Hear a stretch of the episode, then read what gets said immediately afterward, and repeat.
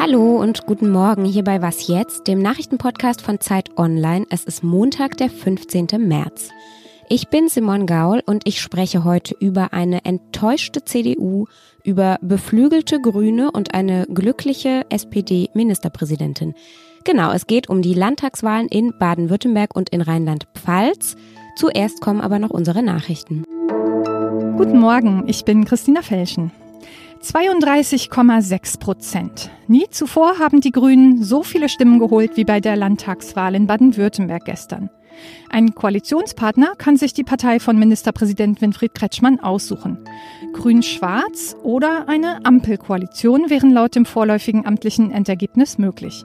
In Rheinland-Pfalz hat die SPD mit 35,7 Prozent der Stimmen ebenfalls klar gewonnen. Ministerpräsidentin Malu Dreyer strebt eine Ampelkoalition an. Die Proteste gegen den Militärputsch in Myanmar eskalieren. Gestern haben Militär und Polizei mindestens 38 Demonstrierende getötet, teilte die Gefangenenhilfsorganisation AAPP mit. Etwa 2100 Menschen wurden seit Beginn der Proteste inhaftiert, darunter auch der dpa-Journalist Robert Busjager. Die Junta hat das Kriegsrecht in der Stadt Yangon verhängt. Beyoncé hat ihren 28. Grammy Award gewonnen. Damit hat sie den wichtigen Musikpreis öfter bekommen als jede andere Musikerin zuvor. Dieses Mal unter anderem für den besten RB-Auftritt, den besten Rap-Song und das beste Musikvideo. Letzteres zusammen mit ihrer neunjährigen Tochter. Redaktionsschluss für diesen Podcast ist 5 Uhr.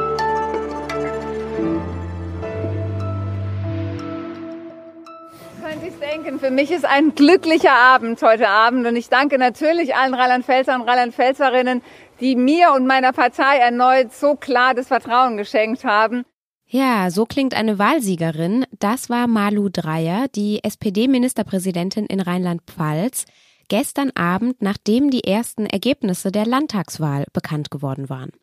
Ihr baden-württembergischer Amtskollege Winfried Kretschmann, der konnte sich auch freuen.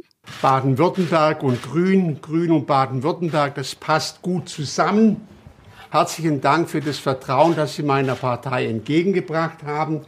Sie haben uns erneut zur stärksten politischen Kraft gemacht. SPD und Grüne hatten also was zu feiern. Die SPD wurde stärkste Partei in Rheinland-Pfalz. Die Grünen wurden die stärkste Partei in Baden-Württemberg. Weniger glücklich war die CDU. Generalsekretär Paul Ziemiak sagte gestern, Ja, meine sehr verehrten Damen und Herren, um es in aller Klarheit zu sagen, das ist heute kein guter Wahlabend für die CDU. Und das, muss man sagen, war ja noch zahm formuliert. Andere sprachen von einem historischen Tiefstand, denn die CDU hat sowohl in Rheinland-Pfalz als eben auch in Baden-Württemberg nochmal weitere Prozentpunkte verloren. In Baden-Württemberg haben sie nicht mal mehr 25 Prozent geschafft und Baden-Württemberg war ja mal ein ganz wichtiges Land für die CDU. Diese beiden Wahlen gestern Abend, das waren die ersten in diesem Superwahljahr 2021. Insgesamt haben wir sechs Landtagswahlen. Die nächste ist dann im Juni in Sachsen-Anhalt. Und dann kommt dazu ja auch noch im September die Bundestagswahl. Lisa Kaspari, die in unserem Politikressort die Innenpolitik koordiniert, die ordnet diese beiden Wahlen gestern jetzt mal für uns ein. Hallo Lisa. Hallo.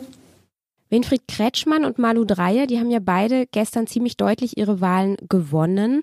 Warum sind die beiden denn so erfolgreich? Na, beide passen gut zu ihrem Land äh, und sind über ihre eigenen Parteianhängerschaft beliebt. Ne? Also Winfried Kretschmann ist ja bekannt dafür, dass er auch bei CDU-Wählern ein sehr gutes Standing hat als gläubiger Christ und jemand, der ähm, der Natur sehr verwurzelt ist. Malu Dreyer ist eine sehr sympathisch auftretende, empathisch auftretende Frau. Beide haben bei der Corona-Pandemie nicht große Fehler gemacht und das hat sich jetzt eingezahlt. Es gab keine Wechselstimmung in beiden Ländern. Würdest du sagen, es liegt also eher an den Personen als an den Parteien? Ja, definitiv. Wenn man sieht, dass in Rheinland-Pfalz äh, Malu Dreyer tatsächlich 15 Prozent über Bundestrend liegt, dann, ähm, ja, dann hat das nichts mehr mit der Partei zu tun, sondern mit den Persönlichkeiten. Und wieso lief es jetzt so wahnsinnig schlecht für die CDU? Naja, das hat sich eine, da hat sich eine schlechte Stimmung aufgebaut. Es war so, dass in beiden Bundesländern die Spitzenkandidaten als schwach ähm, wahrgenommen wurden, dass sie auch nicht so eine wirkliche Regierungsalternative gegen die regierenden Ministerpräsidenten hatten. Aber auch, denke ich, spielt da rein eine Unzufriedenheit mit dem Corona-Krisenmanagement der eben zum größten Teil CDU geführten Bundesregierung und das Gefühl der Leute, dass beim Impfen, beim Testen, beim Lockdown viele Fehler gemacht wurden. Und am Schluss natürlich die Maskenaffäre. Wenn es darum geht, ob ähm, Politiker sich bereichern, dann wird es ganz schnell existenziell auch für Parteien. Und da hat die CDU sicher auch einige Punkte verloren. Und auch interessant, wenn wir jetzt mal auf die FDP schauen, die hat ja zumindest in Baden-Württemberg richtig viel Gewinn machen können. Was ist da passiert? Die FDP ist zurück, na, sie ist auf jeden Fall wieder im Spiel. Ähm, das heißt, sie hat eine Alternative aufgebaut zu der schwarz-grünen Erzählung für die Bundestagswahl. Die Ampel, die Ampel ist in aller Munde. Ob die dann jetzt funktioniert, das weiß man nicht. Aber es ist eben eine, eine Erzählung, die Christian Lindner gemeinsam mit Volker Wissing geschickt gesetzt hat. Und ich denke, dass der FDP auch hilft, dass sie die einzige Partei ist, die eine seriöse Lockdown-Kritik äh, im Moment vorträgt. Also Corona nicht verharmlost, aber sich ganz klar auf die Seite derjenigen stellt, die Lockerungen fordern. Und äh, Stichwort Corona verharmlosen, lass uns auch noch kurz auf die AfD schauen. Die hat in beiden Ländern verloren, aber sie hat immer noch stabile Werte. Also wie ist das jetzt einzuschätzen? Tja, das ist ein Anteil und gar nicht so kleinen Anteil von überzeugten Wählern der AfD gibt, die offensichtlich nicht schreckt, dass der Verfassungsschutz äh, an einer Beobachtung der AfD arbeitet, dass die Partei ja zum Beispiel in Baden-Württemberg äh, in der Fraktion komplett zerstritten war, dass es da mehrere Austritte gab, dass es einen Flügelstreit gibt, dass es einen Björn Höcke in der AfD gibt. All das scheint die Wähler nicht äh, zu schrecken und sie ähm, wollen offensichtlich auch, und das ist das Besorgniserregende, nicht nur aus Protest die AfD wählen, sondern zunehmend aus Überzeugung. Was würdest du jetzt sagen, so im Großen und Ganzen bedeutet dieses Ergebnis? Also die Union ist abgewatscht. Ist das auch das Ende der schwarz geführten Bundesregierung? Es wird noch viel passieren in den nächsten Monaten. Deswegen, ich glaube, man kann ganz wenig äh, momentan sagen, außer das, es wird spannend. Das ist schon mal was. Danke, Lisa. Ich danke dir. Ciao.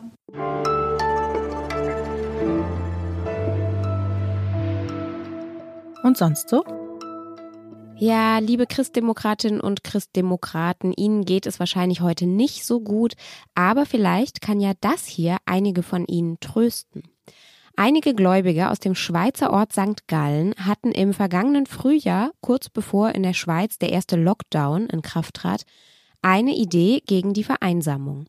Wie wäre es, dachten sie, wenn hunderte Menschen die Bibel abschrieben? Und etwa 950 Menschen aus aller Welt haben dann auch tatsächlich mitgemacht bei dieser Idee und haben alle 1189 Kapitel der Bibel abgeschrieben. Und zwar in ihrer eigenen Sprache und in ihrer Handschrift. Das sind insgesamt sieben Bände geworden und die stehen jetzt in der Stiftsbibliothek St. Gallen. Das ist eine altehrwürdige Klosterbibliothek, in der die Mönche schon im Mittelalter handschriftliche Abschriften der Bibel anfertigten. Und wer jetzt selbst mal sich gerne diese Bibel angucken möchte und aber nicht zufällig in St. Gallen vorbeikommt, der kann das auch online tun. Die bunten Seiten sind alle eingescannt und ich verlinke Ihnen natürlich diesen Link.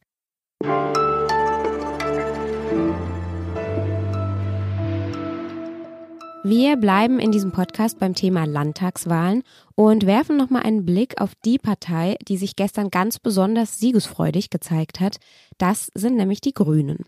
Als einzige im Landtag vertretene Partei haben sie in beiden Bundesländern dazugewinnen können und die Parteivorsitzenden Annalena Baerbock und Robert Habeck, die haben eine staatstragende Ansprache gehalten und auch nochmal deutlich klargemacht, sie können regieren und sie wollen regieren.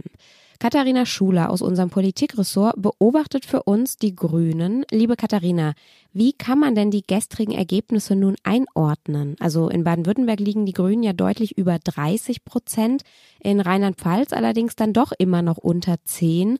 Was lässt sich daraus denn nun schließen? Also wird 2021 das große Jahr der Grünen?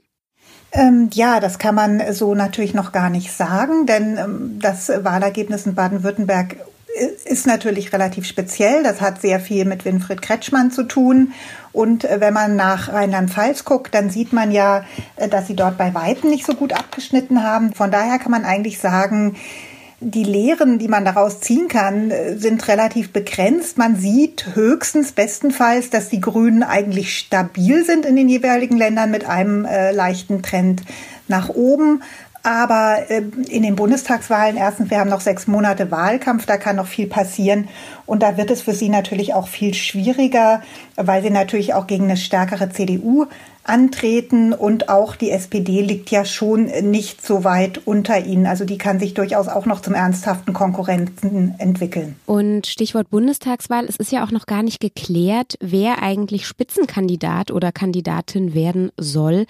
Was spricht denn jeweils für Habeck oder Baerbock? Und weißt du, bis wann die sich da mal festlegen wollen?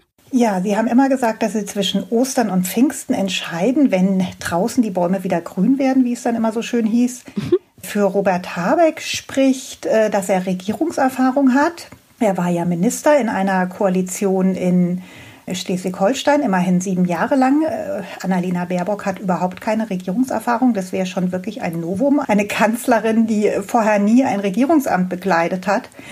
Auf der anderen Seite das große Plus, das sie natürlich für sich verbuchen kann, ist einfach, dass sie eine Frau ist und äh, sozusagen als einzige, weil man ja schon weiß, dass SPD und äh, Union auf jeden Fall mit Männern antreten werden, wäre das natürlich ein Alleinstellungsmerkmal.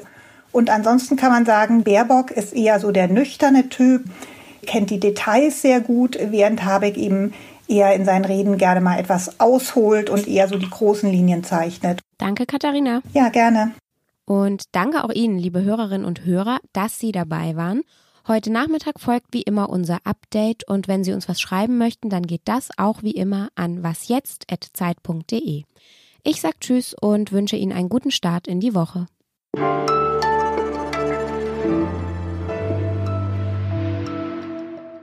Bis die Bäume wieder grün werden. Und die FDP, die wartet dann auf den Herbst? Weil wir, bis sie wieder gelb werden. Ja, dass der Spitzenkandidat da Lindner heißt, ich glaube, das ist schon geklärt.